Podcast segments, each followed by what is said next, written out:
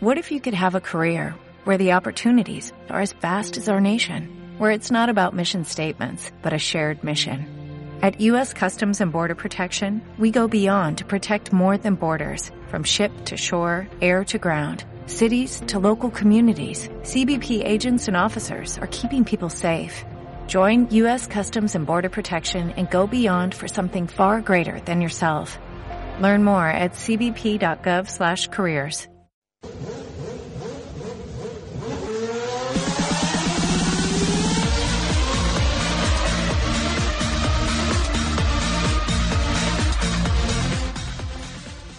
Cuando oyes esta sintonía quiere decir que son las 12 de la noche, estás en Gestión a Radio, es 22 de mayo de 2013 y esto es Vuelta Rápida GT.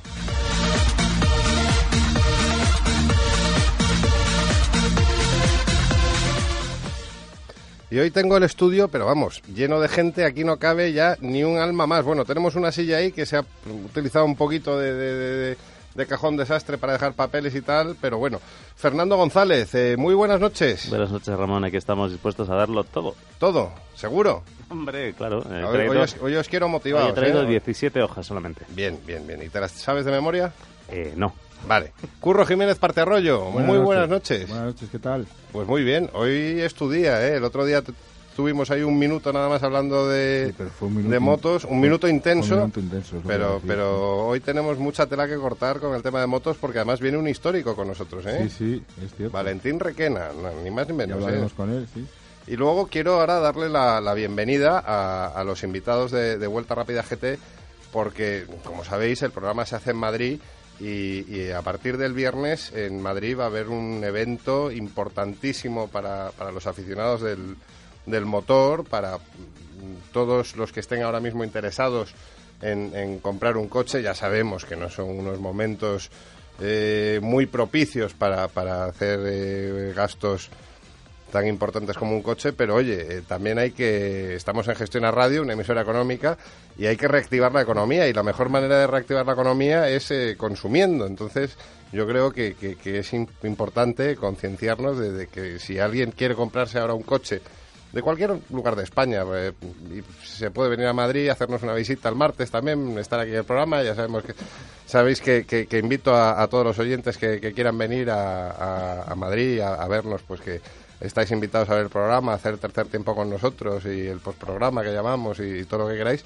Y oye, ¿por qué no pasar por IFEMA al Salón del Vehículo de Ocasión, que como nos contaban el otro día en la presentación, es el salón de este tipo más importante de Europa, probablemente. Y bueno, vamos a hablar de ello con, con sus responsables. Tengo aquí a, a mi izquierda a, perdón, Alberto Díaz, eh, responsable de los salones de motor y automoción de IFEMA, ¿no? Muy buenas noches. Muy buenas noches, así es. Me- Nada, preparando... ¿Me he equivocado? No, no, Es- no, es Lo, has dicho perfectamente, lo has dicho perfectamente. Fenomenal. Pues nada, como mencionabas, esperando a abrir y 4.000 coches esperando en, en los parkings de IFEMA para entrar a, a exposición y, y para a disposición de, de nuestros visitantes. Unos coches, además, que están todos pasados por la lupa del notario de la calidad, que es eh, Atisae Consultores. Y aquí tenemos a su máximo responsable, mm, Robbie Said. Muy buenas noches. Buenas noches y gracias por tenernos. Efectivamente, así es. Eh, vosotros dais fe de que estos coches eh, salen estupendos. O sea, aparte de la garantía del fabricante, vosotros decís, Atisae da fe de que este coche que se lleva usted, vamos, eh, como si lo hubiera comprado nuevo, casi. Damos fe, damos fe, así es. Fenomenal. Y Tomás eh, Tomás Herrera, tenía aquí el, el- el papel y se me ha ido un poco el salto al cielo, que es el director general de Gambam, que Gambam, para el oyente que no lo sepa, cuéntanos, ¿qué es? Bueno, por el nombre podríamos ser, bueno, lo primero, buenas noches. Muy buenas noches. Y muchas gracias por invitarnos a, a tu programa, a vuestro programa. Bueno, Gambán por el nombre podría ser la Asociación del Marisco, por aquello de Gambán, Gambas, pero bueno, no. Somos la Asociación Nacional de Vendedores de Vehículos a Motor y bueno, ya has hablado quién organiza el salón, quién es el notario de los coches y nosotros somos los que los vendemos. Eso es. O sea que ahí vamos a estar en el salón dispuestos a vender esos 4.000 vehículos y dar toda la garantía que se merece el consumidor, porque nuestro nuestro nuestro interés fundamental es eh, dar servicio al consumidor y que y desde aquí y luego lo diré durante el programa porque voy a ser pesado y lo voy a reiterar.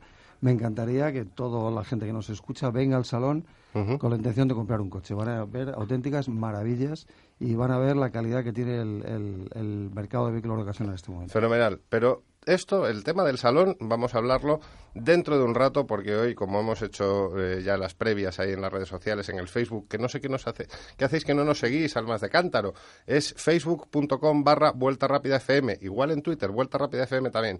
Ahí hemos ido colgando durante el día los cebos de este programa. Hoy tenemos a unos pilotazos eh, de una categoría enorme, eh, Luis Monzón, Ander Vilariño, eh, va a estar también, bueno, no es piloto, pero es un, un gran amigo de este programa, Miquel Silvestre, que nos va a contar por dónde anda en su ruta en bajadas a Marcanda.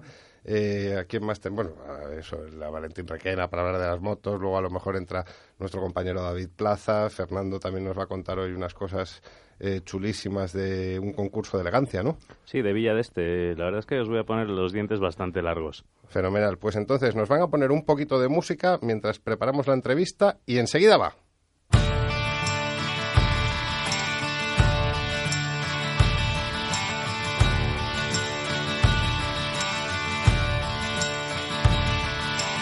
Something wrong with the world today.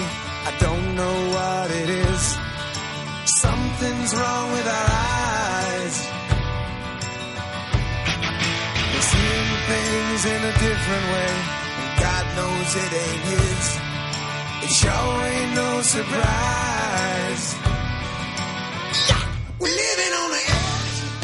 Ander Vilariño, muy buenas noches.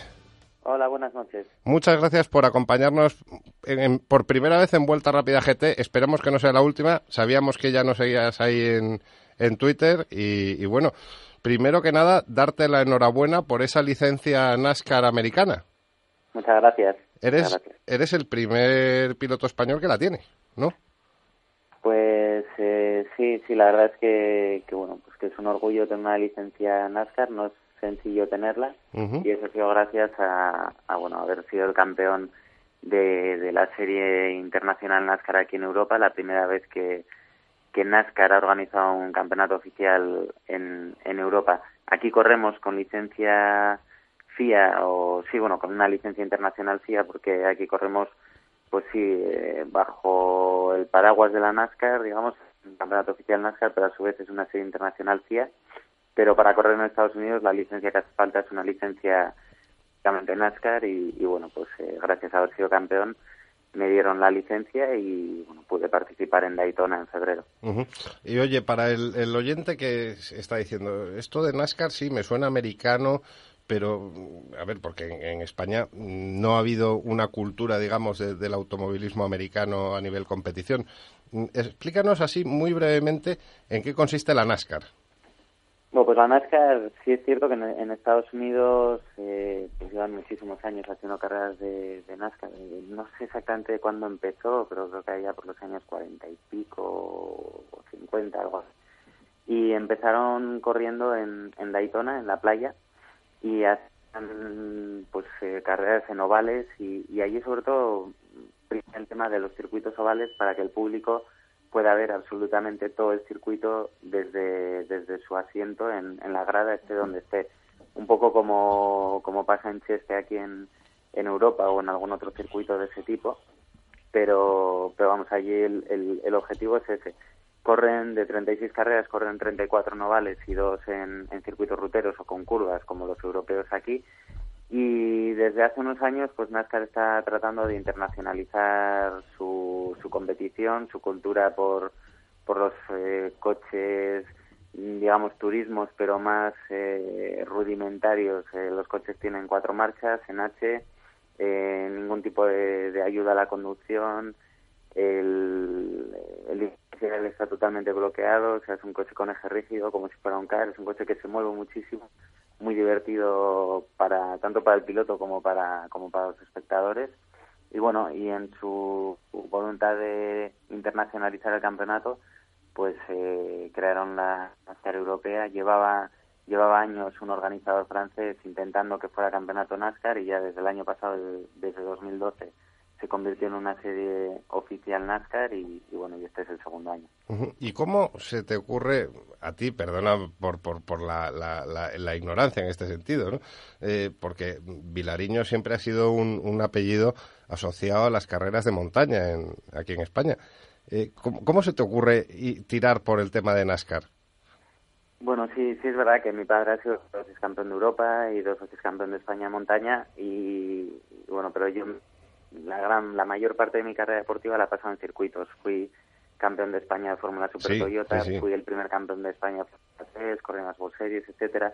Luego dejé el camino a los circuitos, corrí montaña, luego volví a los circuitos, corrí resistencia y el equipo con el que corría en resistencia me dijo, mira, en 2009 se creó un campeonato eh, que ser un campeonato NASCAR y se creó en Francia y ahora en 2011 pasa a ser una serie internacional FIA.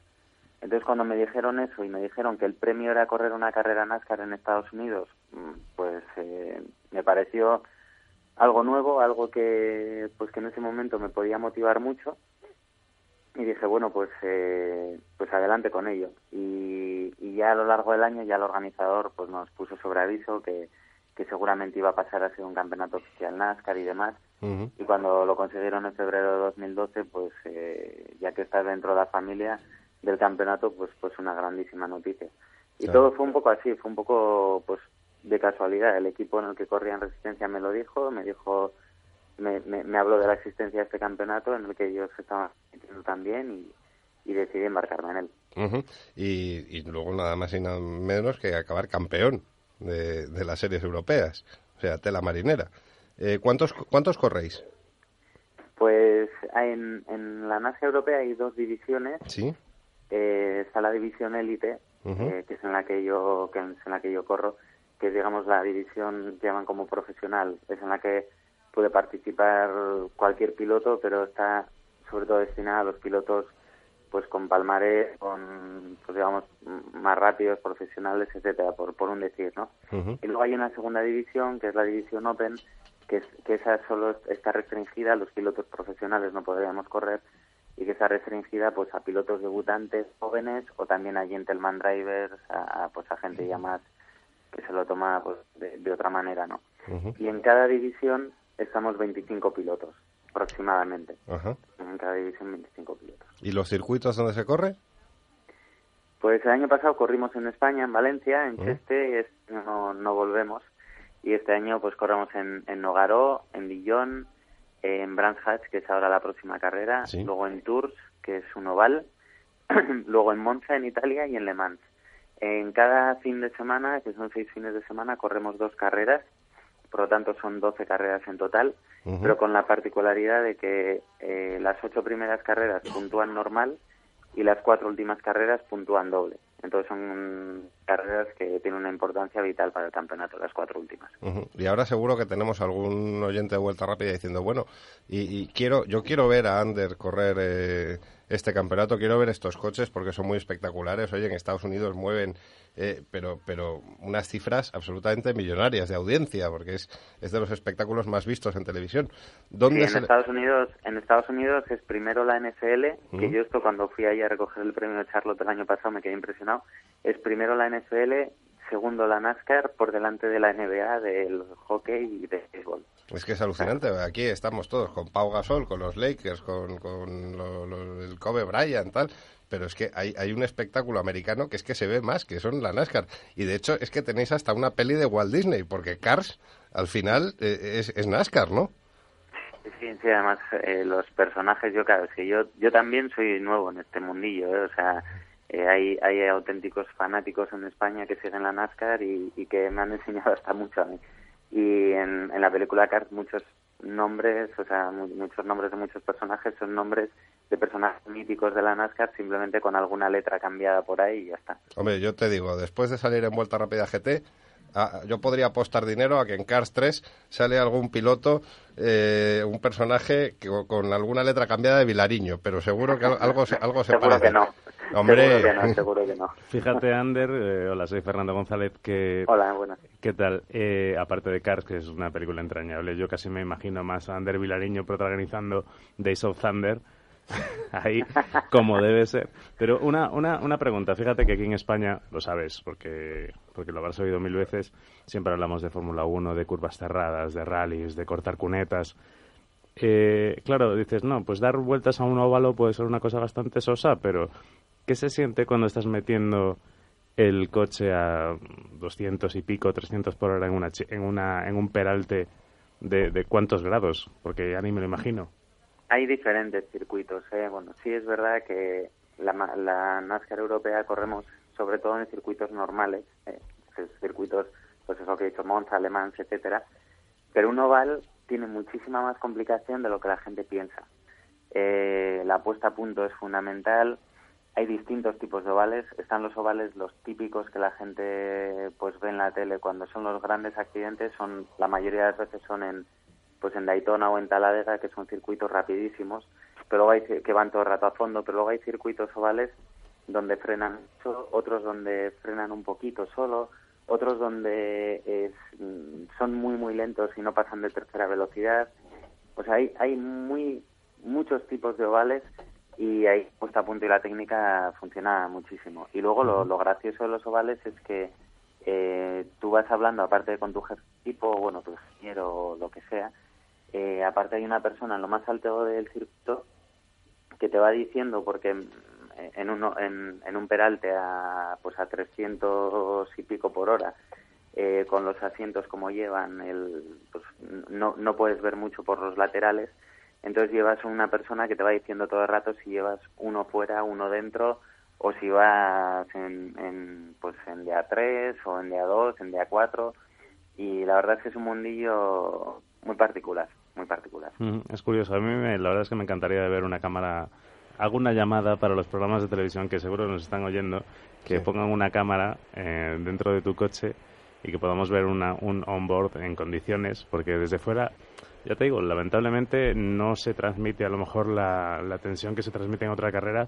pero- Gómez Blanco, Gómez Blanco, pon, Gómez pon Blanco, un Gómez Blanco. centímetros cúbicos con, con Ander, venga. Ahí, ahí estamos hablando. Y a mí me encantaría ver lo que, lo que veis vosotros, lo, lo que sentís vosotros es bastante más complicado, pero por lo menos tal como nos lo, has, nos lo has contado, a mí la verdad es que el NASCAR gana muchos enteros día a día. Sí, no, la verdad, mira, yo tuve la ocasión de, de correr en Daytona, eh, allí se vive todo de otra manera, ¿no? Y tampoco es que en Estados Unidos hagan las cosas mucho mejor que aquí, lo que pasa es cómo lo venden, ¿no? Y allí te sientas en, en, en la grada, alquilas una radio y puedes escuchar al piloto que quieras en, en vivo y en directo sin restricción de ningún tipo, o sea, no es el eh, Felipe Fernando is faster than you dos minutos después. No, no, no. Allí es en vivo y en directo el piloto, pues, eh, con perdón, cagándose en todo, en vivo y en directo. Sí, eso Y- sería como Kimi. Kimi Räikkönen Sí, sí. sería un buen piloto de NASCAR, sí. Pues sí, pues Kimi ya hizo, hizo cuando, justo el año que terminó en rallies, antes de pasar a Fórmula 1, hizo dos, hizo dos carreras, una de las de las track series y otra de la Nationwide. Y, y vamos, no, la verdad es que es, es un mundo muy interesante y a mí me ha enamorado. Estoy encantado de, de estar corriendo en NASCAR y, y la verdad es que nos tratan fenomenal. La organización allí de Estados Unidos, pues siempre que siempre nos mandan a, a aquí nos tratan fenomenal y cuando vamos ahí a recoger los premios a final de año, pues nos tratan como, como si estuviéramos allí corriendo en Estados Unidos y la verdad es que te sientes fenomenal.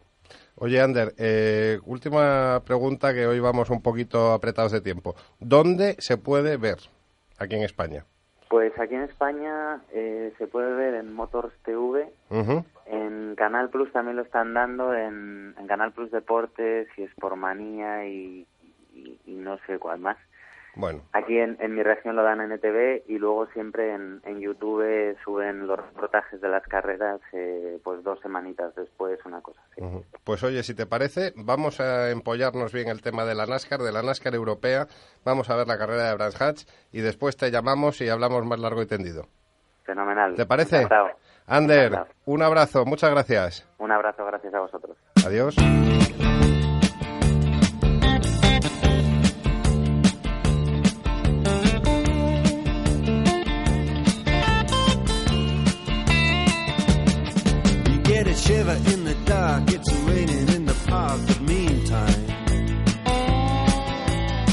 Sound of the river, you stop and you hold everything. Bueno, pues con un poquito de Dire Straits ahora damos paso a nuestro tema hoy, digamos, estrella, con, con los invitados en el, en el estudio, que no es otro que el, el Salón del Vehículo de Ocasión de Madrid, que se inaugura, si no me equivoco ya, el viernes a las 11 de la mañana. Efectivamente. Alberto. Viernes, 11 de la mañana, inauguración por la directora general de tráfico, doña María Seguí. Y bueno, pues tenemos el placer de, de- de abrir las puertas desde, desde esa misma hora a, a todos los visitantes y con todos los vehículos ya listos para, para llevártelos, probarlos. eh, con- después hablaremos un poco de en qué consiste bueno pues esta dinámica, esta operativa eh, rigurosa y, y- y- y muy una revisión muy objetiva, muy muy pormenorizada de todos los, los aspectos del vehículo que es vital vital para para para trasladar esta confianza en el producto y, y el salón como herramienta comercial. Abrimos, repito, el, el, el viernes de 11 a 9 horas y ese horario se repetirá durante los 10 días de celebración hasta el 2 de junio, domingo que viene. O sea, esto no es como algunos salones que tienen ahí unos días eh, para profesionales, que No, aquí desde el primer abierto a público desde el primer momento. eh, la entrada cuesta. Pues la entrada, eh, la entrada cuesta 5 euros, es gratis para menores de 12 años y, y es válida para todos los días. ¿eh? Evidentemente, lo que nosotros queremos eh, desde la dirección de, de IFEMA es, es que bueno pues que también sea una compra reflexiva, ¿no? que, el- que la gente pueda venir más días, incluso sea, con acompañantes, pueda negociar Pa- precios. pagas probar 5 más euros y puedes ir ya, Venir si hace falta, todos todos, los los días, días. efectivamente. Esto, esto es muy interesante. Efectivamente, es un, creemos que es una propuesta económica y, y, bueno, indudablemente pues muy atractiva desde el punto de vista de, de que realmente es la más barata de, de todos los eventos que se celebran en, en nuestras en nuestra institución ferial y, y creemos que es fundamental no favorecer la, Porque la- hay la- algunas entradas de IFEMA que, Dios mío. Bueno, yo- De todas formas, es un auténtico acierto que la, prim- que la entrada valga para, como la Fórmula 1, ¿no? Para, para todos los días. Porque, Sí. como bien decía Tomás, en, la, en esa presentación del, del, del Salón del Vehículo de Ocasión que estuvimos, bueno, estuvimos eh, Ramón y yo la semana pasada, eh, comentaba que, claro, que la gente va, prueba, mira, vuelve a casa, llama a la mujer y no nos engañemos. Hace falta bastantes, bastantes visitas para comprarse un coche. Si bien es cierto que, ¿cuán- ¿qué porcentaje de la gente que va al salón del automóvil de vehículo de ocasión compra coche? Bueno, me estás haciendo una pregunta que además nos encanta contestar a los que estamos realmente involucrados en el salón. Eh, tenemos un ratio que no se produce, bueno, ojalá tuviéramos este ratio en nuestras tiendas profesionales de venta de VO. Se vende un vehículo por cada 19 visitantes. Esta es la cifra del año pasado. Quiere decir que todos los visitantes del salón son compradores potenciales. Y de hecho, este ratio se viene repitiendo desde, desde, vamos, son 17 ediciones ya la que vamos a empezar a celebrar el viernes. Y durante todo este tiempo variamos entre 19 y 20 coches, más o menos. O sea que es un ratio fenomenal.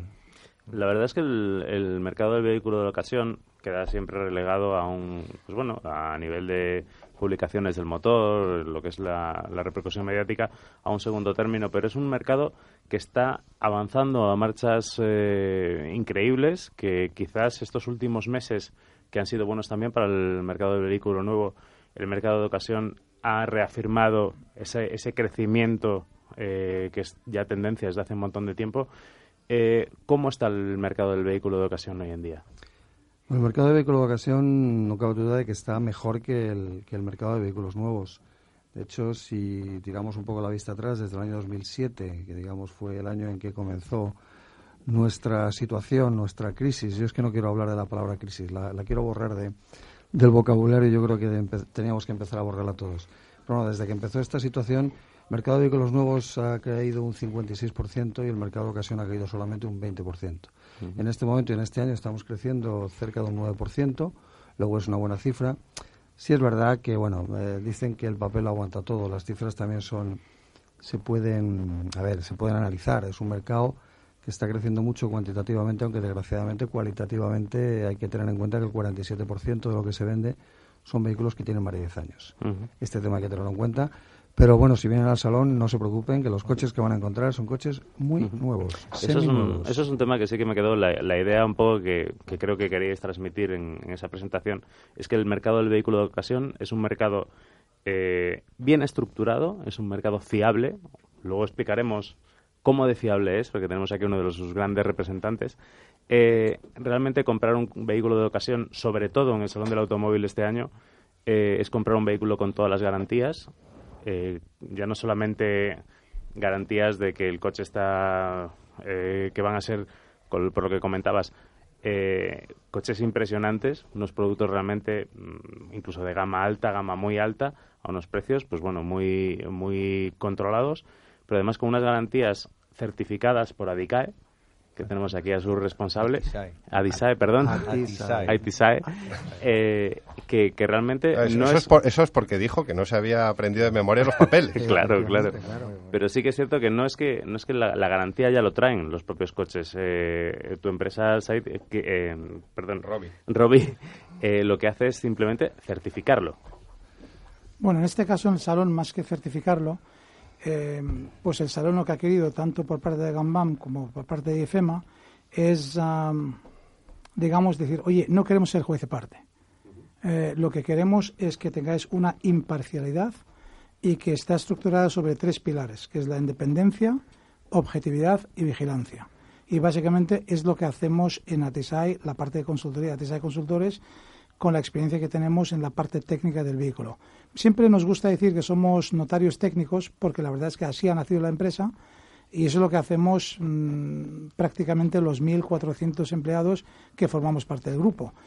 Eh, por lo tanto, hay un programa que se llama Programa Atisai Calidad 10 y este programa lo que pretende eh, desde Atisai es dar la máxima eh, confianza al consumidor final que va a comprar un vehículo que además, como bien dice Tomás, eh, son coches eh, prácticamente nuevos o seminuevos.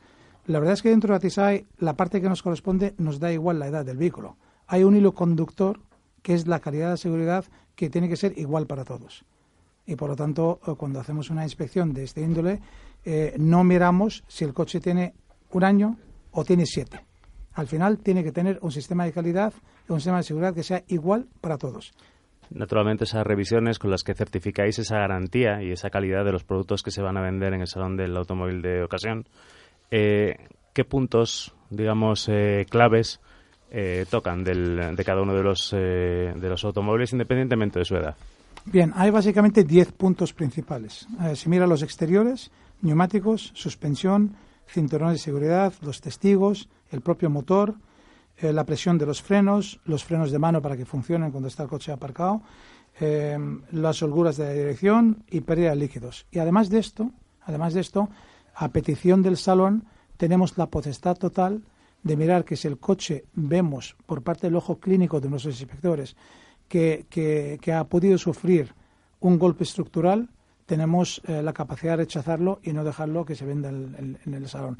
Yo tengo que abogar por la parte técnica porque es lo que me corresponde, pero a pesar de esto, si me pongo del punto de vista consumidor, pues obviamente pues animo a todo el mundo a que, a que vaya al salón a verlo, porque primero hay muchos modelos y muchas edades de vehículos de lo que se puede eh, comprar, desde vehículos baratos hasta muy caros. Y al final tienes todo en el mismo sitio, tienes todo con una calidad contrastada, igual para todos, y obviamente pues la confianza, yo creo que más de hablar de ella, pues contrastarla por los hechos.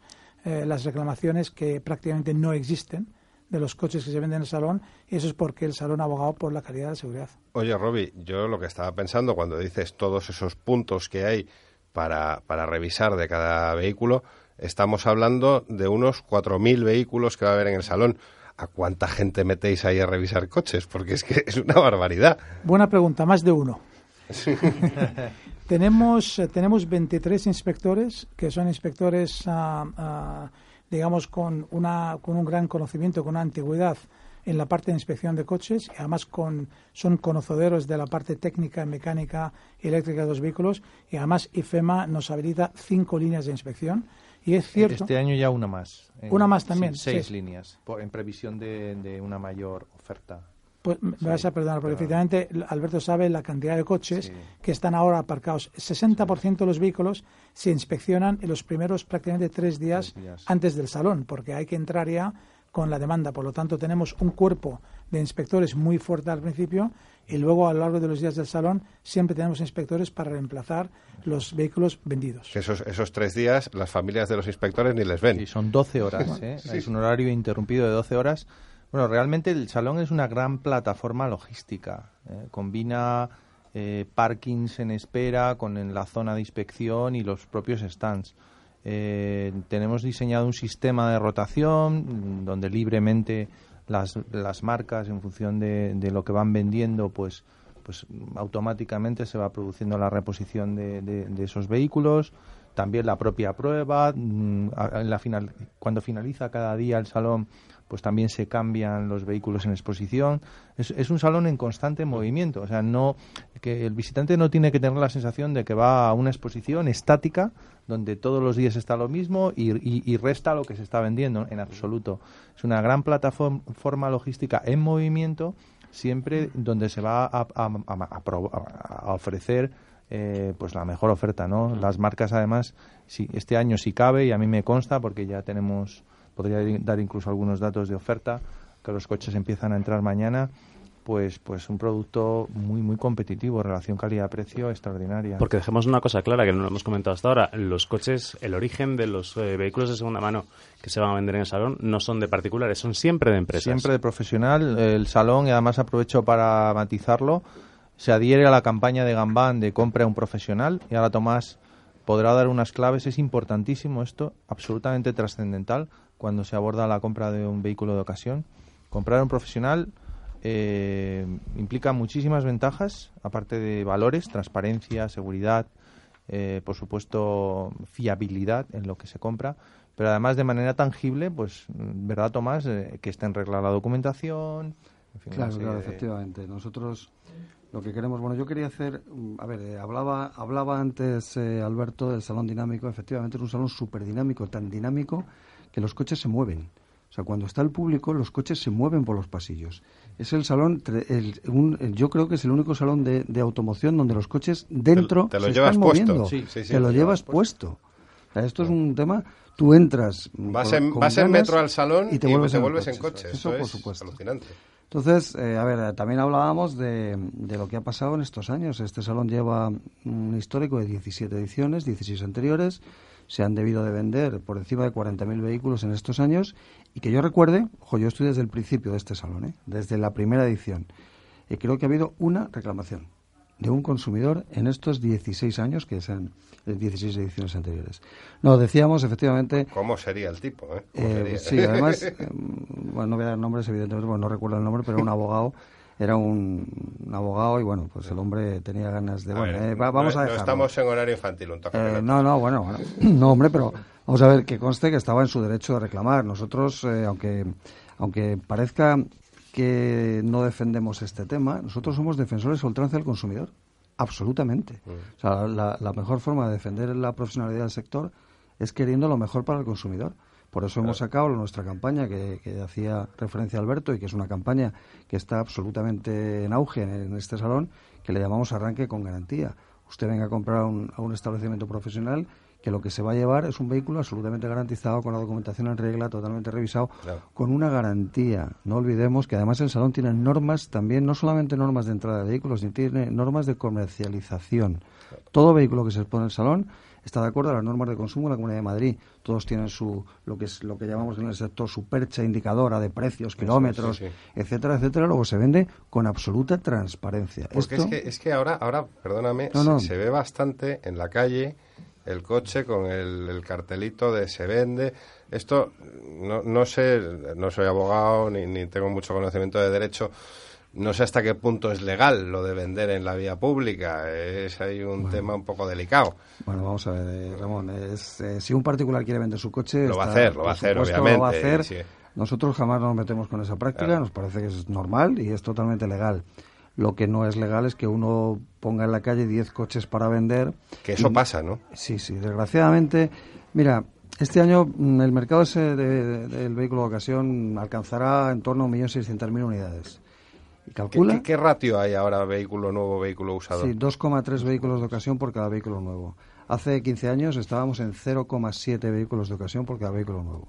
Esto quiere decir que el sector del vehículo de ocasión está cogiendo un auge importante y además eh, bueno, el- el- en una encuesta que nosotros hacemos entre los propios compradores de vehículos de ocasión, que lo publicamos en nuestro libro blanco, nos dice que el, el- cerca del 80%, exactamente el 78% de los compradores que han comprado un vehículo ocasión en los últimos dos años están muy satisfechos o bastante satisfechos de la compra que han realizado. Luego esto le da, esto es eh, realmente indicativo de la transparencia y de la calidad que tiene ahora nuestro sector de, de segunda mano.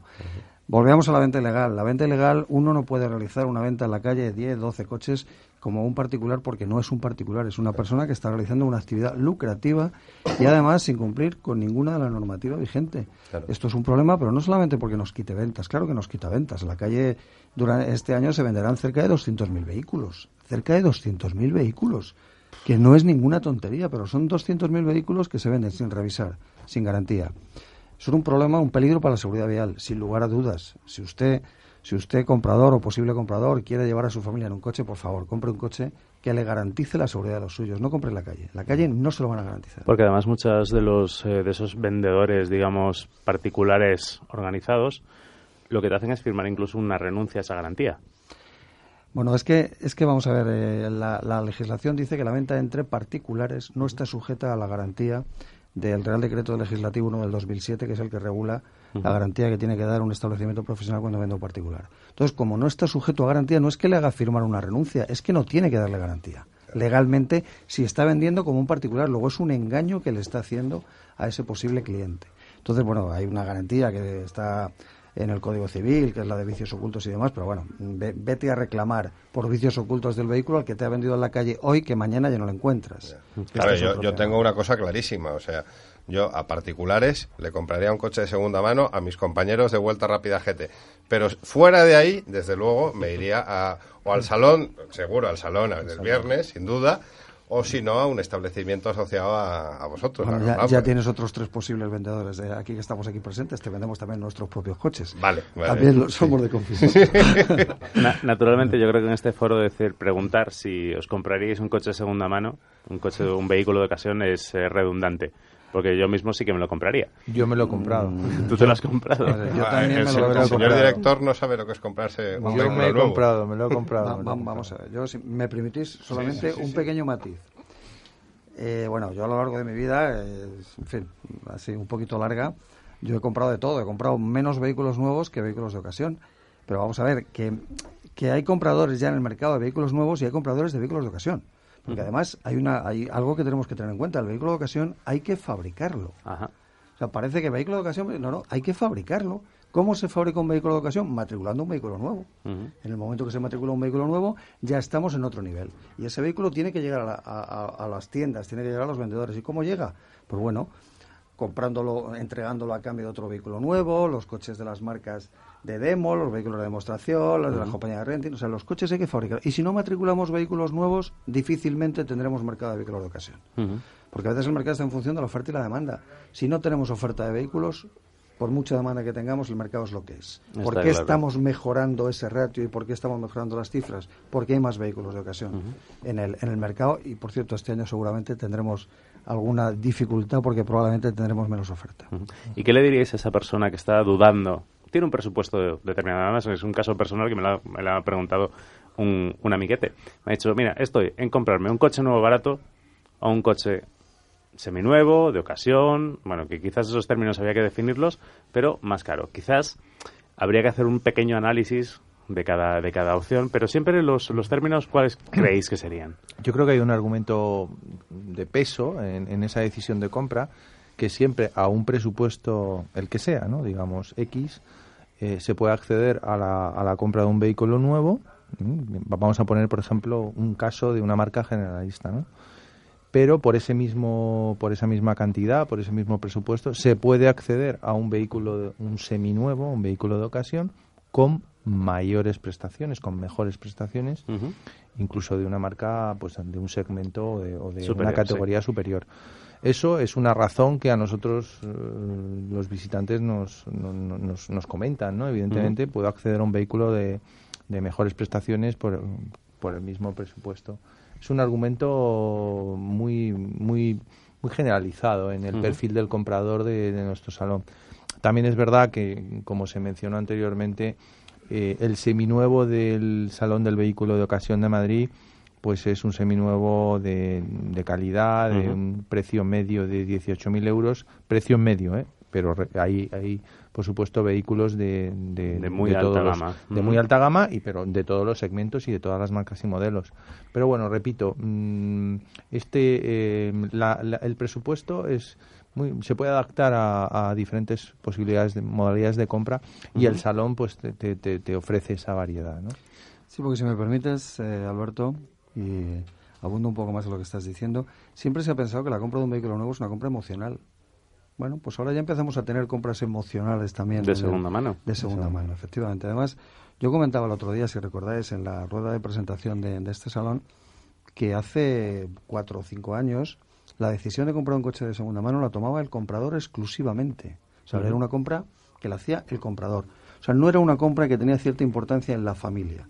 En este momento ya estamos en cerca del 40% de las compras que se hacen de vehículos de ocasión que la decisión se toma en familia. Esto es un tema muy importante. Luego ya empieza a ser una compra... O directamente que- la jefa. bueno, no, no, no, fíjate, no, porque lo, lo, lo tenemos lo tenemos testado. Estoy hablando de encuestas entre compradores.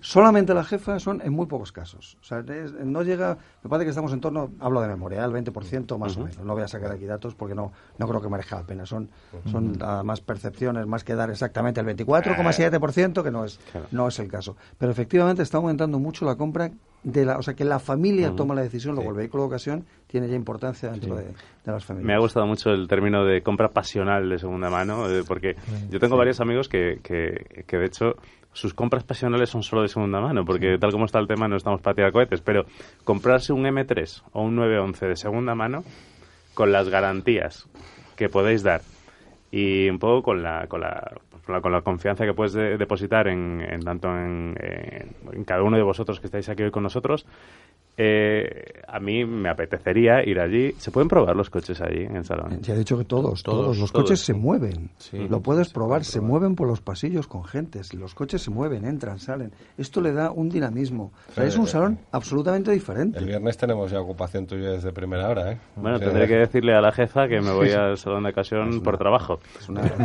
de A mí me gustaría animar a, a- a los estudiantes que están ahora mismo estu- bueno, pues, eh, preparando el examen de mañana. Eh, ¿Qué hacéis escuchando horas. Vuelta ¿Qué Rápida, hacéis? gente, hombre? Gol- Golfos, que sois unos golfos. Eh, animarles porque indudablemente la, el- la adquisición de un vehículo para, para un estudiante, un vehículo mm, en, las- en buenas condiciones, incluso como primer pre- primera compra, ¿no? Primer vehículo, es muy interesante. De hecho, nosotros pues tenemos eh, a través de Universia, de- de- del portal Universia de las uni- del Banco Santander, que, que, que reúne a, la- a las, a todas las universidades, pues promociones muy interesantes para, para ellos.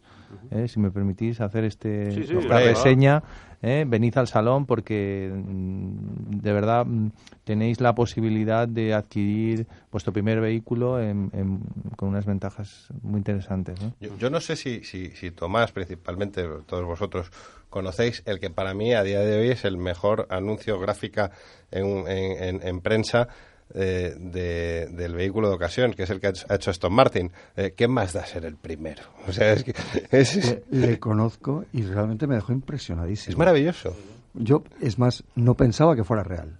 Te lo digo en serio, Ramón, no pensaba que fuera real. Me parece tan, no sé, tan impactante que no me parecía. No me pare- Y más, un anuncio en Estados Unidos, que bueno, la sociedad digamos que es un poco más puritana. Claro. Un anuncio de esas características me, me pareció... Pero me parece una, ma- una manera Sí, sí, maravillosa de vender un, vehículo de ocasión. ¿eh? Ya sé que no eres el primero, pero ¿a, a- a que no te importa? eh? En absoluto. Bueno, Aston Martin lo que decís, un coche, un coche con experiencia Sí. puede dar mucho juego. Claro, es un, un coche domado, bueno, pero puedes volver a domar. No, no obstante, yo mm, quiero poner un poco de seriedad y volver atrás a lo que hemos hablado antes, eh, aparte del, del salón, que yo, en fin, no, no- doy por hecho y por mucho que lo comentamos, estoy con absoluta tranquilidad que el coche tiene sus calidades, su seguridad, sus garantías, etcétera, y se puede comprar, hombre, a ojos cerrados no, porque hay que ver lo que le gusta a cada uno, color, modelo, etcétera.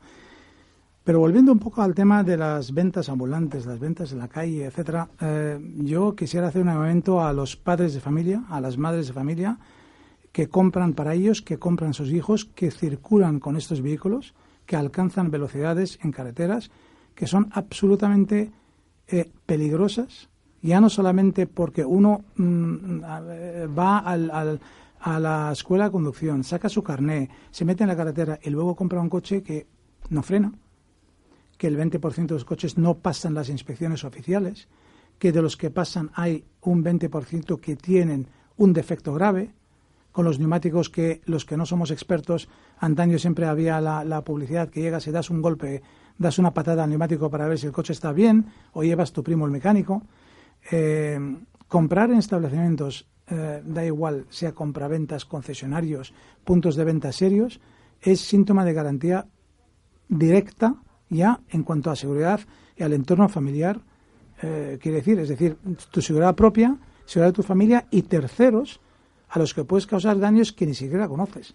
Con lo cual, el tema de, la, de un coche con garantía, de un establecimiento serio que pasa una inspección, que tiene su, eh, sus certificaciones, es tremendamente importante y es mortal. Una casa te puede causar muchos problemas si tiene defectos, pero un coche rueda en carretera. Claro. Afecta a muchas más vidas. Es como tener una caldera defectuosa en tu casa.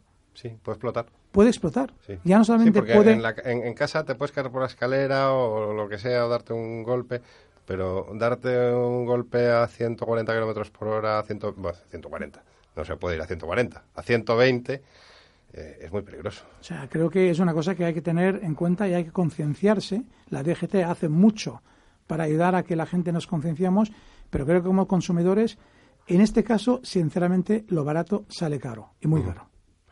Pues oye, eh, Alberto, Tomás, eh, Roby, aquí tenéis a tres eh, visitantes seguros del salón.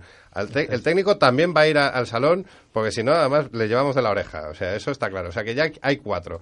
Eh, va, va bien. O sea, vamos a esperar unos cuantos miles.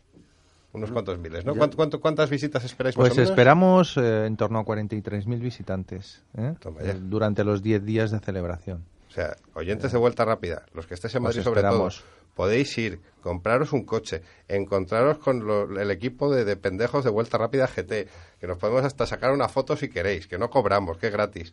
Y, y lo único que tenéis que pagar son 5 euros, 5 euros de nada. O sea, es que es...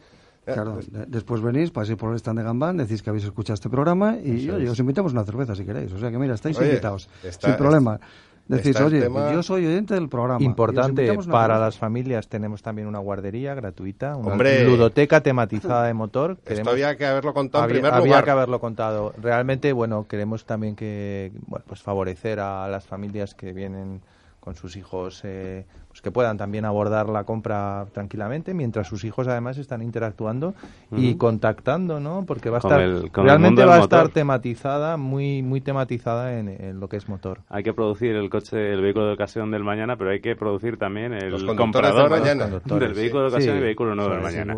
Pues mira, yo ya tengo plan de fin de semana. Eh, yo creo que también vosotros, o sea, aquí no, Sin no duda. queda otra, no queda otra.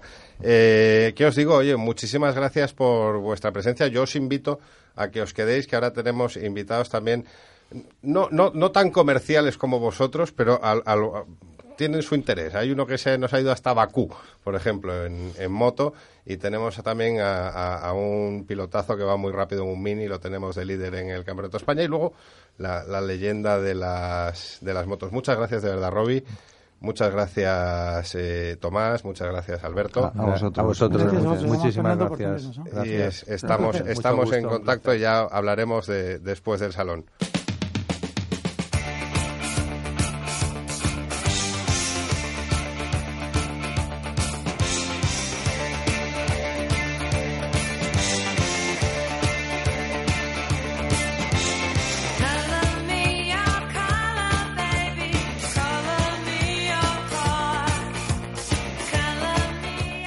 Bueno, y ahora Vuelta Rápida GT se pone viajero como las últimas semanas. Cogemos el avión, bueno, no, el, el teléfono y nos vamos hasta Bakú, que tenemos allí a uno de los amigos del programa, don Miquel Silvestre. ¿Cómo está? Muy bien, muy bien. Veo que estáis ahí poniendo Blondie. Eso está muy bien, ¿eh? Me gusta, me gusta. Muy bien. ¿Qué- ¿Cómo está? Pues está- esto es Kazajistán, ¿no? ¿O, cuál es? No, he estado en Azerbaiyán. Azerbaiyán, es ver- Azerbaiyán. Bueno, Es que además, joder, hemos visto el Festival de Eurovisión este sábado y se nos ha olvidado, se nos ha olvidado cuál era, que además quedó segundo, tercero. Oye, Miquel, pues o lo has puesto más mal en Twitter o te has movido muy rápido. ¿Cómo? Pero bueno, no, da igual, que no, yo, yo juraría, habría jurado, ¿Sí? ahora ya lo estoy dudando, que en, en, en un tuit de esta mañana puso que estaba en Kazajstán. Pero Ah, bueno. pues- pues No, Uzbekistán. no, que me voy a, voy a intentar coger el barco para llegar a Kazajstán. Ah, entonces es culpa mía que soy corto cambio. entendederas, no pasa nada. Bueno, a ver, la semana pasada... No anticipemos los acontecimientos, todavía estoy en el extremo oriental de Asia Menor. Tengo que cruzar el Caspio y llegar a Asia Central. Bueno, y la semana pasada te habíamos dejado en Georgia, en un antro lleno de criminales y de mujeres de mal vivir y perdormir. Eh, la moto no corrió peligro, tu integridad física tampoco. Vemos que esta semana has seguido viaje. Y bueno, ahora eh, tus planes, eh, ¿cuáles son? Eso, eh, Uzbekistán, ahora te vas a, a Kazajstán y, y- y después, la semana que viene, Bueno, ¿dónde? pues bueno, mis planes por ahora son terminarme la corta cerveza que me estoy tomando. Aquí hacen una cerveza en Azerbaiyán que no está nada mal. Hay que decir que este país eh, es, eh, es horrible porque tienen aquí petróleo y los precios son disparatados. O sea, es todo muy caro. Entonces tengo que salir de aquí corriendo. Entonces, el plan es mañana intentar meterme en el peor barco que existe en el mundo, que es un ferry que va desde Bakú hasta Akto, que está en la, en la costa del Mar Caspio, pero en Kazajstán, y desde ahí intentar enlazar con la ruta de la sede en Uzbekistán, atravesando el desierto del Mar de Aral. Ahí no hay ni carretera ni nada, y bueno, pastores, gente maja, y esperar que la moto resista. Y nada, una vez que llegue a Uzbekistán, pues eh, visitar unas cuantas ciudades míticas, ¿no? Con eh, grandes eh, mezquitas monumentales como son Shibá, Bujará, y llegar a Samarcanda y ahí ya pues eh, eso rendir homenaje a nuestro madrileño ilustre Ruy González de Clavijo Fenomenal. Oye, como ya te prometimos en este programa, una semana más tenemos a nuestro meteorólogo particular que nos cede eh, amablemente Radio Televisión Española, Martín Barreiro, que te va a dar la previsión de tu viaje. Martín, muy buenas noches. ¿Qué tal? Buenas noches, chicos. A ver, eh, este señor que tenemos en Bakú, eh, ¿qué, cómo, ¿cómo le espera el tiempo esta semana? ¿Lluvias? ¿Chubascos moderados a fuertes?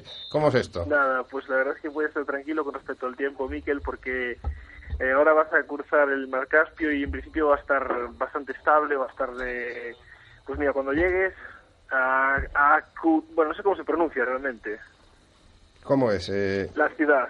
cu- Akut. o- Akut. Vale, pues cuando llegues va a estar despejado, veintipico grados, no, genial, la verdad es que la semana muy bien, con temperaturas bastante agradables en toda la costa del, Mar, del Mar Caspio y, menos mal. y, y tiempazo, tiempazo. Oye, Miguel, eh, menos mal menos mal porque he tenido un tiempo espantoso o sea ayer venía de una ciudad que se llama Saki eh, que está ahí en el Cáucaso y la verdad es que me hizo un tiempo que yo no había visto llover de esa forma, eh, me tuve que parar, o sea, no había material que lo resistiera, porque era como atravesar una cortina de agua, ¿no? O sea, espantoso. Así que, en fin, estoy deseando que haga un poco de sol y, calorcito. Oye, eh, esto, Martín, ahora nos quedamos contigo. Voy a despedir a, a Miquel porque, claro, esto es conferencia y no sale por un congo, como decía mi abuela. Eh, ¿Qué rata yo- soy? Yo, oye, rata, no, oye, a ver, no todos los días estamos llamando aquí a Bakú. O sea, esto es... Ya, ya, ya. Eh, no querría ponerme en plan paternalista. Oye, Miguel, ve con cuidado, que aquellos sitios son muy, muy peligrosos y muy alejados, ¿eh? No, no, estos son gente muy maja, ¿eh? Además hablan en ruso, no, les- no se les entiende nada. Si te quieren robar, no te enteras. No les hago mucho caso. Tú de ruso ni una palabra. No, pero ya he encontrado el, eh, eh, la traducción del very good, ¿no? Es hacha jarasó. Eso es el... Very good. y Y, lo tengo- ¿Y litro y medio de cerveza cómo se pide? Eh, piba, eh, de cerveza es piba, eso es lo que entiendo, ¿no? O sea, Ah, pues eso también sabemos pedirlo aquí. No, nos- a ver, nosotros ahora vamos a ir a la cervecería de enfrente, pedimos tiba y nos van a mirar como de estos que se han tomado ya Pero en el bueno, no, no, os per- no os- perdáis los vídeos que estoy haciendo, que, que cogí el otro día un fulano explicándome cómo era el Hacha Jarasó, como el Very Good, tío, y la verdad es que estoy sacando unos vídeos muy potentes de todo este tramo por Asia, porque la gente es muy... Se entregan, ¿eh? Son como al Pacino todos. O sea, tienen pinta de malos, tienen pinta de criminales. Ya veréis en los vídeos de Georgia. De verdad que tienen pinta de criminales de guerra, pero luego sonríen y les repulge todo el oro que tienen en la piñata y son bajísimos. Miquel, eso, que mucho cuidado. Un abrazo y a cuidarse. Venga, un abrazo fuerte. Hasta luego. Un abrazo, chao. Martín, ¿Qué tal? muy bien. Oye, cuéntanos en Mónaco. ¿En Mónaco qué vamos a tener este fin de semana? Bueno, pues yo creo que en principio bastante estable. Fíjate que estos días todavía puede haber algunas tormentas, pero bueno, tiene tendencia el tiempo a, a estabilizarse poco a poco. Bueno, un poco parecido a lo que está pasando aquí en España, ¿no? Que, que la tendencia es que, que va a ir poco a poco. Lo que pasa es que, bueno, es complicado a tan largo plazo asegurarse mucho porque no se ve tan claro como la semana pasada, pero yo en principio apostaría por tiempo estable. Bueno, pues oye, muchas gracias y a ver si te vienes un día por aquí a vernos, hombre. Pues claro, claro.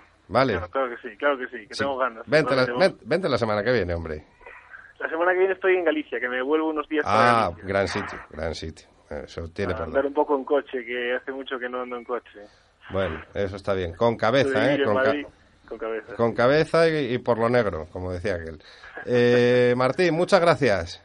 A vosotros. Por cierto, este fin de el, este rally de Santander ha estado movido con la lluvia, lo habéis visto, Sí, ¿no? sí. Ha habido un mogollón de... No sé si habéis hablado del tema, pero... Estamos pendientes de que entre Luis Monzón teníamos un problema ahí con la comunicación. Si no puede ser hoy, será ya la semana que viene. Pero bueno, hablaremos del Rally de Cantabria, por supuesto.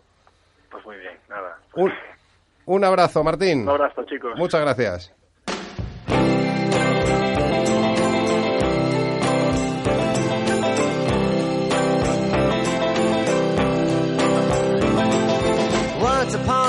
A dressed so fine, threw the bumps of dime in your prime. Then you, people call, say beware doll, you're bound to fall. You thought they were all I'm kidding you. You used to laugh about. Y para mí es un honor seguir el Vuelta Rápida GT de hoy, este tan cuajadito de temas, con uno de mis, de mis referentes profesionales, porque eh, yo era un chaval, un chavalín pequeño, que, que ya me gustaba esto de la gasolina y de los circuitos y de, de los coches y de las motos, y claro, yo veía las carreras de motos que las comentaba un señor que sabía mucho del tema y que de repente un día pues dejó de comentarlas, pero yo ya me había hecho mayor y ya me afeitaba. Eh, don Valentín Requena, muy buenas noches. Hola, muy buenas noches a todos. Un placer, un honor, un privilegio, y ya voy a parar porque si no seguro Para que- mí, para mí también, ¿eh? eh, estar, estar contigo y, oye, hay que, hay que comentar sobre todo el Gran Premio de, de Francia. Luego hablaremos de anécdotas, pero con, con el nuevo fenómeno en MotoGP, que es este chavalín Mar Márquez, que nos tiene a todos alucinados. Y oye, te dejo en, en los brazos, bueno, no, en, los brazos no, en manos de, nuestro especialista en motos, ahora el segundo especialista.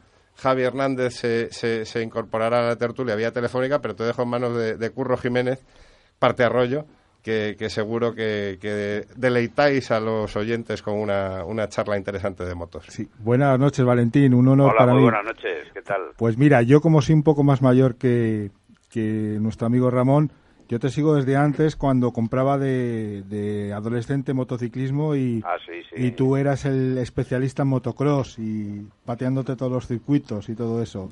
Sí, con la sí, famosa, sí, la sí. época de las famosas Capra, Pursan y Phantom y toda esa época. O sea que ya yo te sigo de antes y creo recordar también de, de, de eh, la, la primera carrera que retransmitiste junto con Luis Mi López, que creo que fue el Gran Premio de Sudáfrica del 84. No sé si me equivoco.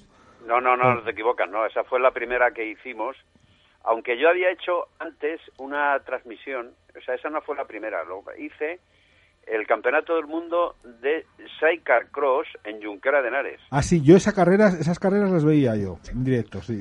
Pues Pero esa, curro. en, aquel, en aquel circuito de Junquera, De que era, Junquera, sí. era maravilloso, y pasa que se hacía un barrizal tremendo. Exacto, O sea, sí, era, sí, sí. era una arcilla que cuando pisabas, aunque llevaras botas de estas de pocero, pues eh, a mí me pasó una vez que eh, se quedó la bota metida y el pie salió, ¿sabes?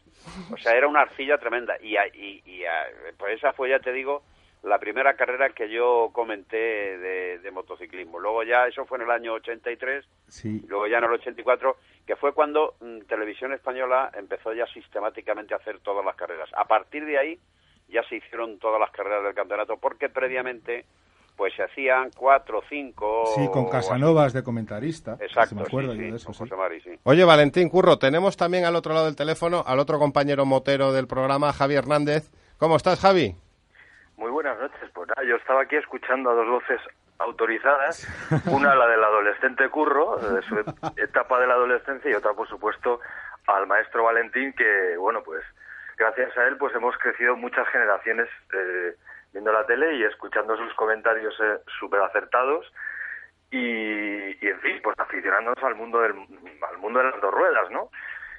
Que como es en mi caso, que yo soy un poquito más joven que tú, Curro, lo siento. Un poquito, pero solo un soy poco. más o menos de la de la época de Ramón, más o menos por ahí andamos, Más con o lo menos, cual sí. con lo cual evidentemente hemos hemos Somos los, menos canosos de vuelta rápida.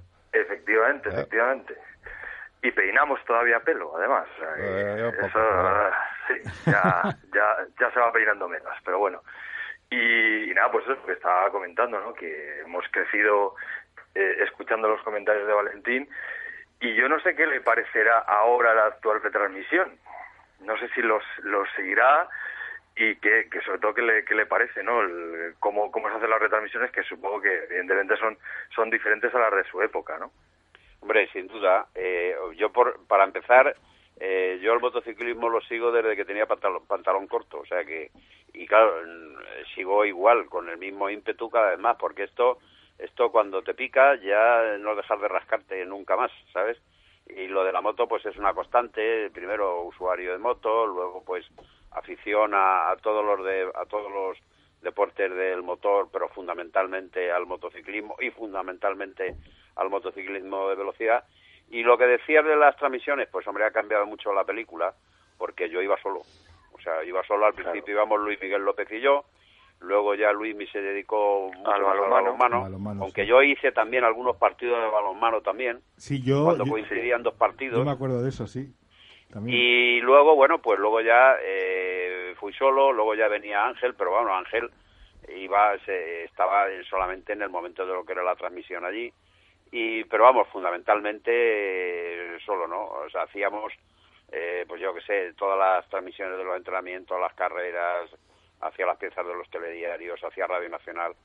Y ahora- luego ya, cuando ya no fui yo, pues ya el equipo siguiente de Televisión Española, pues ya iban eh, cinco o seis comentaristas, porque uno hacía las piezas, otro hacía Radio Nacional, otro tal, otro hacía la web, y luego, bueno, pues iba equipo de realización, de producción, etcétera, etcétera, etcétera, ¿no? Yo, yo ¿Qué creo que- será mejor o qué será peor? No lo sé. Yo trabajaba mucho, pero estaba muy a gusto, así no discutía con nadie. Sí, lo que sí es cierto, lo que sí es cierto, Valentín, es que ahora en todas las redes sociales eh, eh, est- est- estamos percibiendo cierto cierto añoramiento a la época pasada eh, a tu persona, eh, que como Es que sois, muy amables, ¿eh? sí, todos los aficionados te recuerdan con, con mucho cariño. mucho ¿no? cariño. Valentín Pues, no, Requena mira, vuelve, sí. Sí, no, bu- bueno, pero es que, vamos a ver, eh, yo eh, a ese respecto he tenido muchas anécdotas, ¿no? Eh, vamos a ver, eh, lo que no puedes, no, un comentarista o alguien que hable para mucha gente o escriba para mucha gente, eh, no puede ser tan pretencioso decir que todos los que le oyen o lo ven eh, van a estar de acuerdo. No. O sea, lo que hay que procurar es que la mayoría o, o esté, esté de acuerdo con lo que tú haces, ¿no? Porque detractores siempre hay. Y, y- y además, yo mm, te he de decir que he aprendido mucho de las críticas constructivas, de las constructivas, porque hay muchas críticas son demoledoras y tal, ¿no? Pero de las constructivas yo te puedo decir que he aprendido mucho. Y antes, al principio, porque ahora está el correo electrónico, las redes sociales y tal, pero me acuerdo que en los años 80 so- pues no había ni todas esas cosas. Y yo recibía cartas, es decir, que alguien que escribe una carta eh, coge un folio, lo escribe a mano o lo escribe a máquina y luego lo mete en un sobre, pone una dirección y pone un sello y lo echa al buzón. O sea, que aquello era... eh, Tomarse una molestia seria. no, no, una molestia seria. Era un ejercicio de artesanía total. Sí, sí, claro, porque ahora, ahora coges, eh, pones un correo electrónico o le envías a alguien un mensaje o por Twitter o por donde sea, ¿no? Pero y yo de esas cartas aprendí mucho, aprendí mucho. Y hay que estar siempre con la antena abierta, o sea, no no se puede cerrar uno en banda y decir yo esto lo hago así y, a- y nadie me va a enseñar nada. Todos estamos aprendiendo continuamente, día a día. Yo te digo ¿qué, que... te, qué te ha parecido, cambiando un poco de... y volviendo al presente, al lo que ha sido la carrera del el domingo de Le Mans? ¿Qué te ha parecido? Eh, La, la carrera, eh, Sí, bueno, la MotoGP, eh, sobre es impresionante. O sea, mot- mo- mira, MotoGP en los años anteriores, eh, y sobre todo cuando no estaba Stoner, pues era el año pasado eran un ladrillo, porque iba, estaba eh, Rossi con la Ducati, que andaba menos que el carro La Cibeles. Luego, por otro lado, estaba eh, estaban Lorenzo y, y Dani, nada más. Y luego el resto estaban a 20 segundos. Este año, ¿cuál ha sido el detonante? Ha habido dos detonantes. Uno, el primero, el fundamental, Márquez, el mayor, ahora mismo el mayor talento que hay en el motociclismo de largo. Sí, y luego, duda. por otro lado, Sí, sí. pues que Rossi ha vuelto a recuperar la Yamaha oficial. Con lo cual, estamos con dos ingredientes que faltaban antes, ¿no? Porque antes, cuando Márquez estaba en Moto 2, era Moto 2. O sea, había... Yo me sentaba con un cinturón de seguridad en el sofá. Sí, eso Porque nos pasaba era- mucho. No me extraña, no me extraña. Era una cosa tremenda, ¿no? Era una cosa tremenda. Sin embargo, ahora, pues han cambiado las tornas. Es decir, eh, el domingo pasado, después de la caída de Tito Rabat y de Paul Espargaro, pues que yo me desinflé en Moto 2, que es lo que pasa, ¿no? Y, y estuve ahí empujando ahí eh, a ver si Julito subía para arriba, pero claro, y luego es que llega eh, MotoGP con las condiciones que había y sobre todo en Le Mans, ese circuito de stop and go que es eh, tirar y frenar, tirar y frenar y estaba el, el circuito, o sea, las condiciones del asfalto como para eso, ¿no? O sea, estaban las condiciones muy malas, había que ser muy fino, con lo cual podía haber sido una carrera por eliminación, que no fue. Fue una carrera de genio, primero. Dani Pedrosa, que se instaló allá ah, en la cabeza, hizo una carrera eh, espectacular. Luego tuvimos la mala suerte de Lorenzo, que todavía están investigando a ver qué ha pasado. Porque primero decían que era la pantalla del casco, luego que se había degradado el neumático trasero. Y ahora parece ser que no, que es que es un problema de puesta a punto. La verdad es que eso no lo vamos a saber nunca.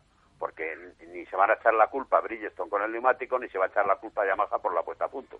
Y Eso no podría claro. haber sido una cosa del piloto que está un poco con el modo cagancho, como aquel que dice. Sí, un poco de coco, ¿no? Quizá, ¿no? Sí, sí es posible, pero poco claro es que... muy- se le ve muy conservador este año, muy demasiado pensando en el título. No, no, ciertamente sí, pero es que eh, Lorenzo no es de esos. O sea, Lorenzo puede tomar una actitud conservadora, pero no tanto como para eso, ¿no? O sea, no tanto como para eso. Y luego Márquez. Bueno, Márquez, eh, que no había corrido en agua con la, con la MotoGP, que Estuvo, no sé qué. estuvo a punto de caerse dos o tres veces, por lo Sí, menos, pero que se no se viera. cae. O No, sea, sí. y fíjate lo que hizo, la remontada, la remontada que hizo y hasta llegar arriba. Bueno, pues si es que este, este muchacho no deja de sorprendernos cada vez.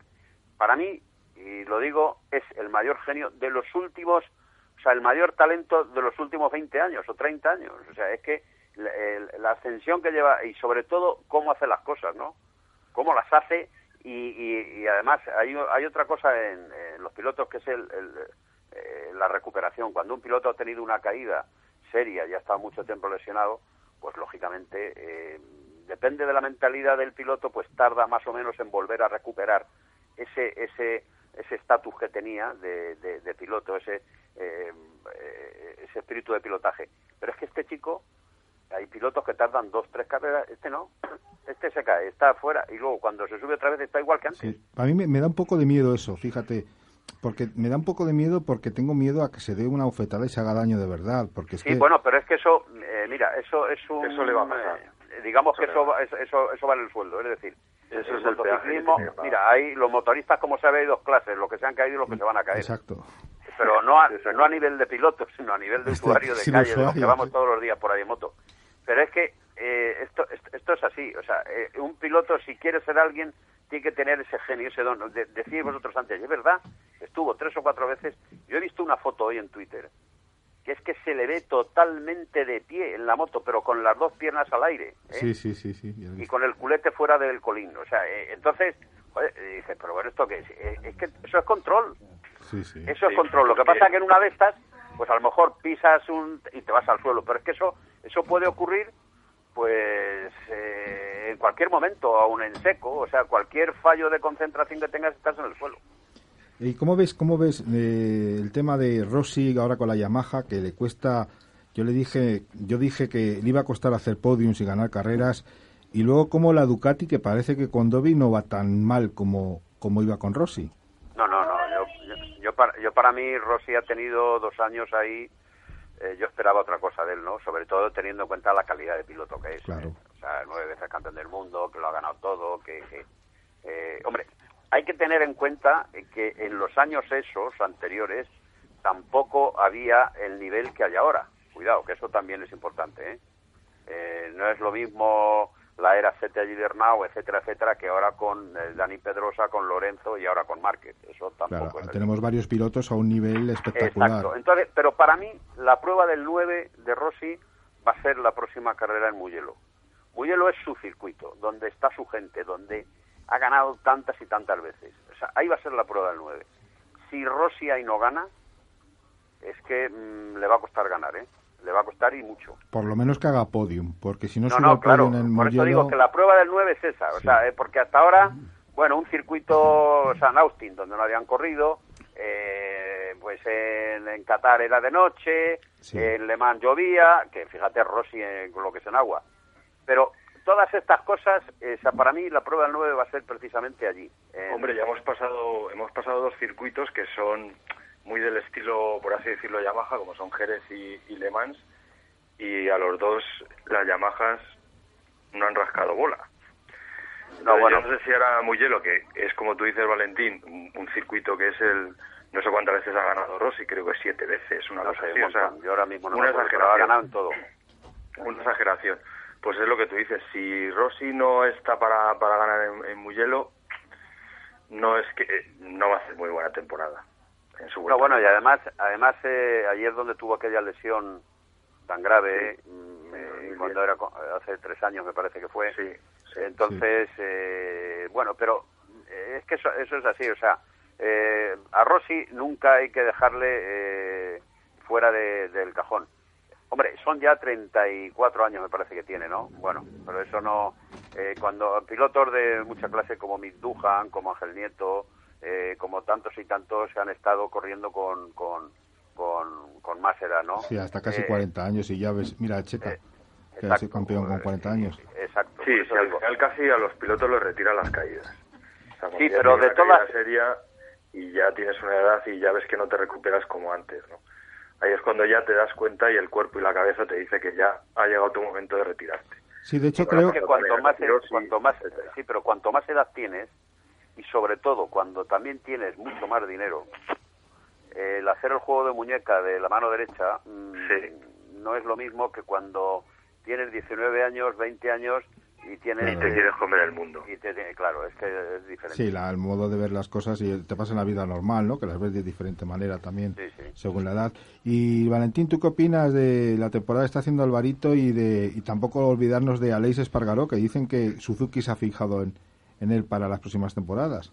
Yo creo que Suzuki el que se ha, habido- ha- ha sido a su, a su compañero a su compañero de equipo, Randy de Puniet, que creo que está ya um, eh, se fue directamente ya a, a Japón, pero a mí eh, Aleix Espargaró igual que su hermano Paul eh, me parecen dos pilotos enormes, ¿eh?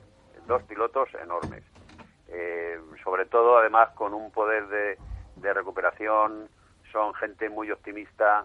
Eh, me gustan como personas y me gustan como pilotos. O sea, eh, Aleix Espargaró estoy seguro que lo subes en la, en la Yamaha satélite o en la Honda satélite eh, que lleva Alvarito o que lleva Kraslow y estoy seguro que está arriba. ¿eh? Bueno, y Está- Kraslow.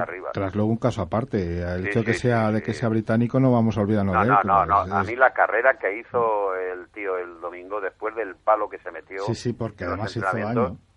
Eh, ha sido impresionante ¿eh? y está ya eh, eh, la primera Yamaha, en fin. Que es que este año, este año eh, hay otro nivel distinto, o sea, no tiene nada que ver esta temporada con la temporada anterior y con la otra y con la otra, nada que ver. Valentín, ¿y qué te parecen los benjamines que tenemos en Moto 3?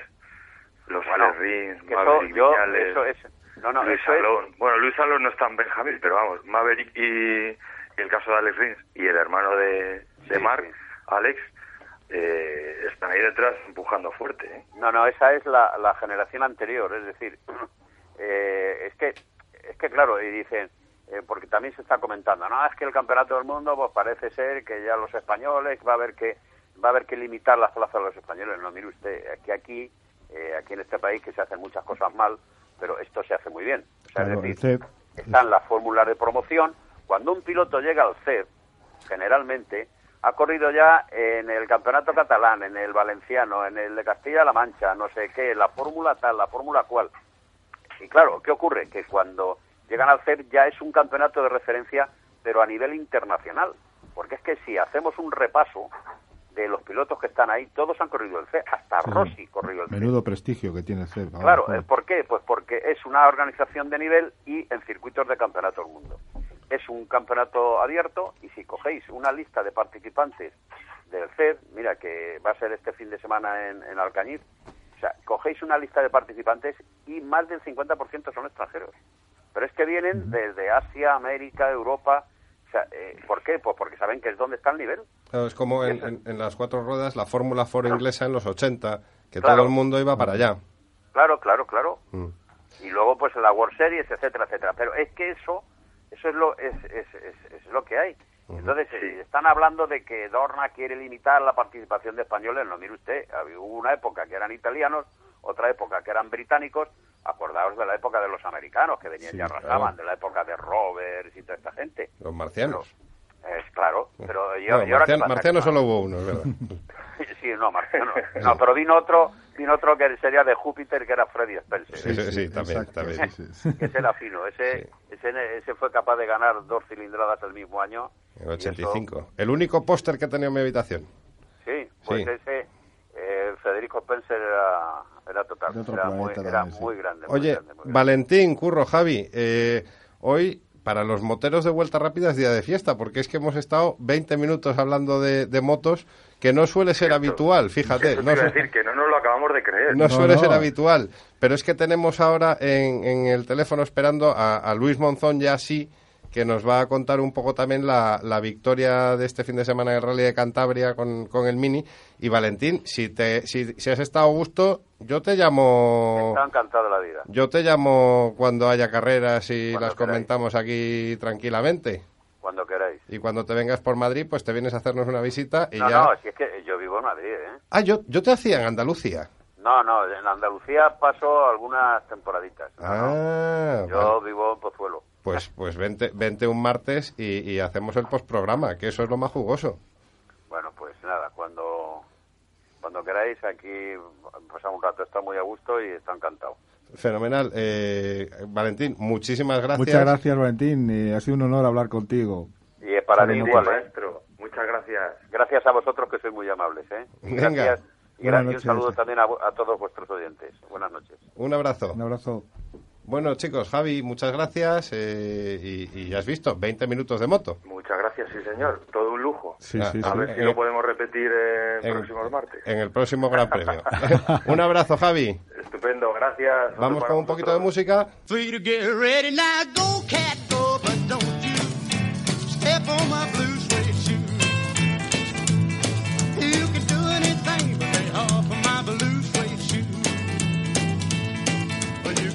me down, step in my face, slander my name all over the place, and do anything that you wanna do.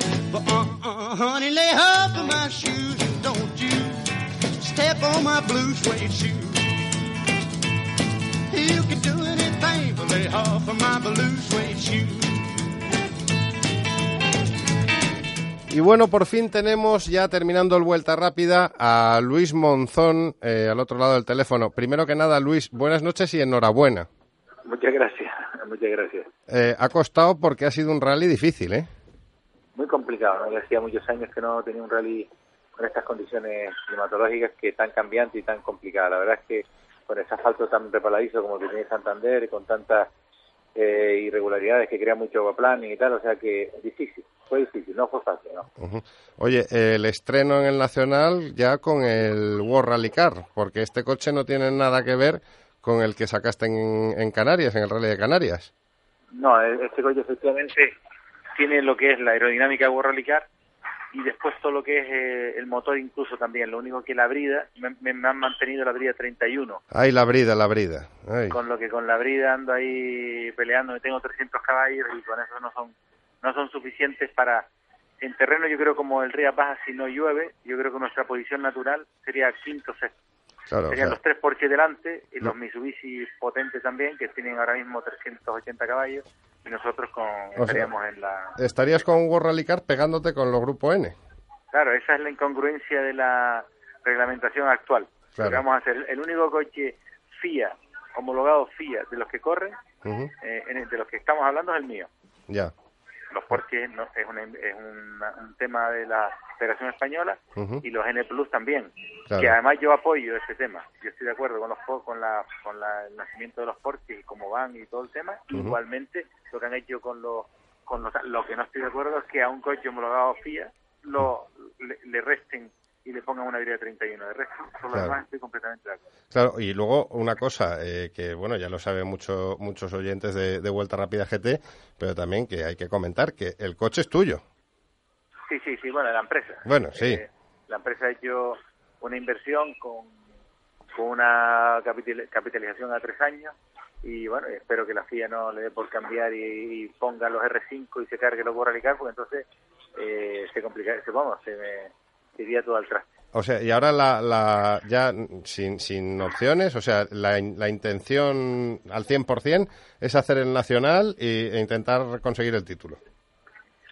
Sí, en- eh, sí, efectivamente lo que queremos es ganar el Campeonato de España, porque creo que para nosotros es una ilusión ahora mismo mm, muy fuerte, vamos, muy importante, pero claro, en, en este caso estamos eh, con el apoyo de la marca, de, de- de Mini, de Nueva Ibérica, y bueno, y vamos a ir carrera a carrera porque ellos bueno, eh, ponen una aportación y otras que, que, tienen de los patrocinadores que trabajan con, con la marca y entre ambos pues van cubriendo eh, el campeonato brinco a brinco, como dices en Canarias, brinco a brinco yo te trinco, pues lo mismo. Ujú. Ay, Oye, yo como digo siempre en este programa ya deben estar cansados de, la matraca que doy yo con eso, la ilusión que, que me hace a mí y a mucha gente que un canario vuelva a ser campeón de España de rallies. Hombre, yo te digo, yo, yo la verdad es que me, me, me- me hace una ilusión tremenda porque además tengo 47 años y, no- y bueno, yo lo gané en el año 2001, estamos en el 2013 y la verdad es que logro ganarlo con 47 años. Hombre, eh, al final lo que lo que saco en conclusión y un poco para sobre todo para mis hijos y tal es que las cosas con hechas con, con, con seriedad con esfuerzo y, y con empeño al final salen no Eh, Pero mira, no ganas el campeonato pero vamos pero por lo menos estás ahí en la en la lucha hasta el final. Mira, estuve estuve hace dos domingos allí en, en Montmeló con, con Copi Vila, que estuvo el martes Mm. pasado el programa, exacto sí sí. Y, y el tío lo decía, dice, hombre, es que, y hablábamos de, de ti, de José Mari, eh, coño, es que somos los tres tenores, que, que, que no viene ninguno joven que nos retire. Sí, bueno, ¿sabes lo que pasa también? Que es que antes el piloto era empresario, Sí. era piloto empresario, y hoy en día el piloto es piloto. Entonces, ¿qué pasa? Que esa falta, esa carencia de ser empresario, entre comillas, pues eh, hacen que, que, vamos, que, en- que en momentos difíciles como el actual no tengan esa, a lo mejor esa historia de ir a hablar aquí, allí, eh, y de alguna manera crear una operación, la que sea, para intentar eh, sacar el programa, etcétera, etcétera, ¿no? Sino ahora es todo mucho más, eh, está más, es más estanco, ¿no? Yo soy piloto y ya está. Claro. No, pues no, no, nosotros somos pilotos, empresarios, palanganeros, etcétera, etcétera. Organizador también, tú. Organizador. Sí. Oye, una cosa, Luis, que es que al final, como, como siempre, se nos, ha, se nos ha echado el tiempo encima. A ver si de una vez por todas puedo llamarte y, y coincidimos y hablamos largo y tendido de todo lo que quieras. Me Si encantaría. te parece. Y, y, y, por supuesto, como dijiste ya en una entrega anterior de Vuelta Rápida, vente un día a Madrid por cualquier cosa, tienes la excusa en la radio y aquí echamos el rato y luego el rato después del programa, ¿qué dicen? Exacto. ¿Ves? Ya has convencido. Dale. Oye, eh, como te dije también, felicita a, a José Carlos de nuestra parte, porque también el, el copiloto es responsable de, de los éxitos también. Y oye, eh, adelante y con el Rías Bajas a por ello y hablamos después del rally, si te parece. Per- Perfecto, venga, muchas gracias. Un abrazo, Luis. Un abrazo. Gracias.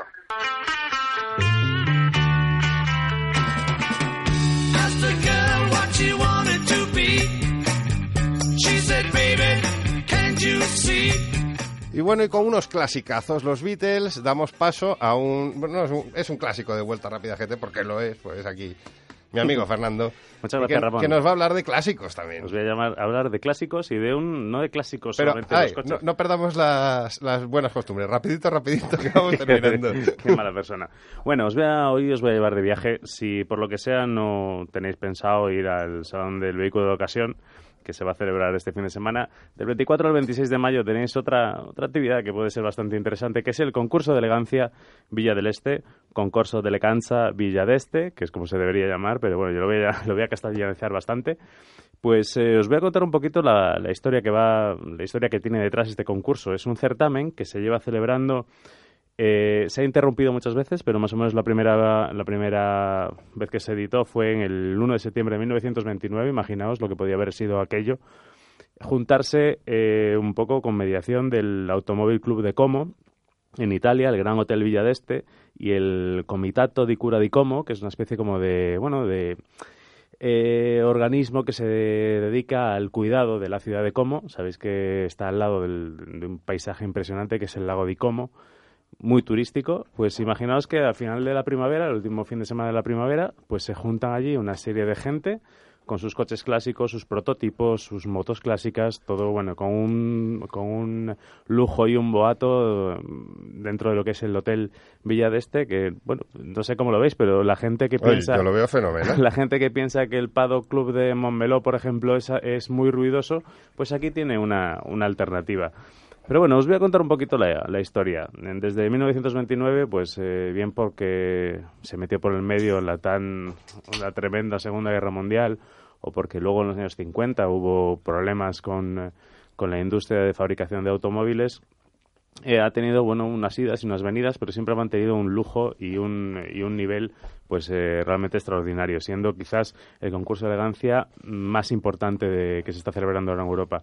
En estos momentos, más o menos desde el año 1999, el grupo BMW toma las riendas y, bueno, quizás como un poco se desvirtúa un poquito ese, ese tema aristocrático que tenía en sus orígenes y ahora pasa a ser un tema comercial, pero una marca muy potente que permite que, bueno, que gracias a, a ese, a ese, a ese soporte que da BMW, pues podamos seguir disfrutando pues que no- en un sitio tan incomparable como puede ser el lago de Como, encontrarnos 50 modelos de entre los años 20 y los años 80, increíbles clásicos, eh, las marcas también presentan sus, eh, sus prototipos, eh, generalmente los prototipos que se presentan en el Salón de Ginebra eh, aparecen aquí eh, más tarde, son eh, no son esas carcasas vacías que podéis haber visto a lo mejor en algún salón del automóvil, que son solamente la parte exterior y con cristales opacos, no se ve lo que hay dentro, no, son prototipos funcionales. Quizás no legales para circular por la calle, pero sí que son eh, acabados totalmente. Oye, una cosa, a mí lo que pasa es que este año me va un poco mal ir al concurso de elegancia de Villadeste, porque tengo el mismo fin de semana el Salón del Automóvil de- del Vehículo Ocasión aquí en Madrid, que tenemos que ir, a, ver a, a los amigos, a Tomás, a Roby, a Alberto. Tenemos el Gran Premio de, de Mónaco, que daremos cumplida información. Y vamos a tener hoy un poquito de previo, pero la semana que viene... eh, daremos cumplida información con los amigos del programa, con Charlie, con David, con Virutas, con eh, el, el que se apunte eh, viene aquí y, nos suelta su, su visión del Claro. Gran Premio, ¿no?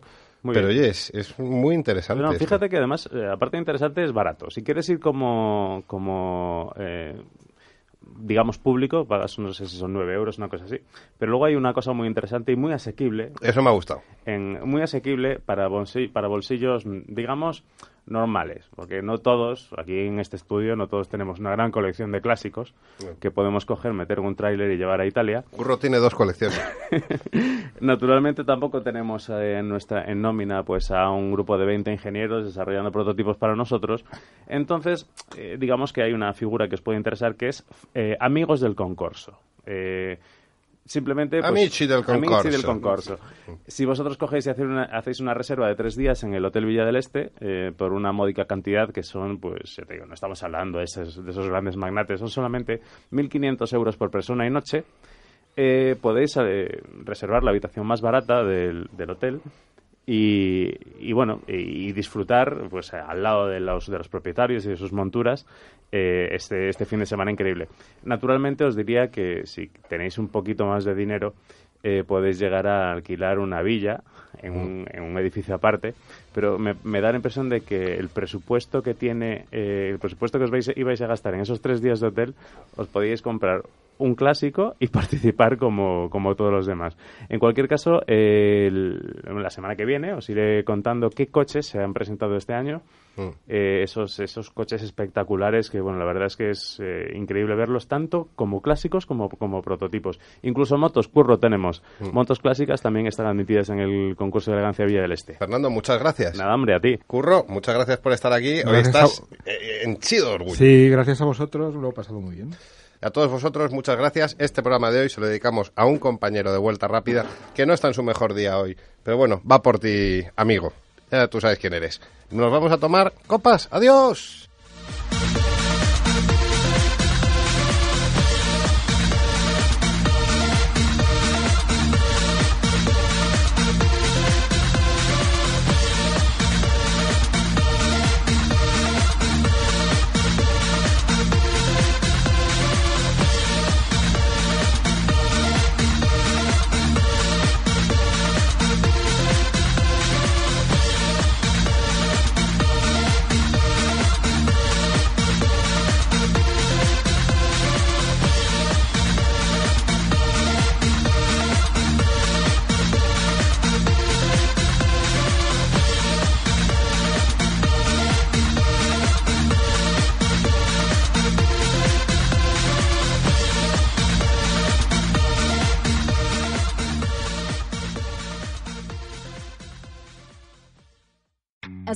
Western Union customer, you can enjoy a $0 transfer fee on your first international online money transfer. Send money to your family and friends back home the fast, easy, and reliable way. Visit westernunion.com or download our app today to get started, and your first transfer fee is on us. FX gains apply, not available for credit cards and transfers to Cuba. Services offered by Western Union Financial Services Inc. and MLS 906983 or Western Union International Services LLC and MLS 906985.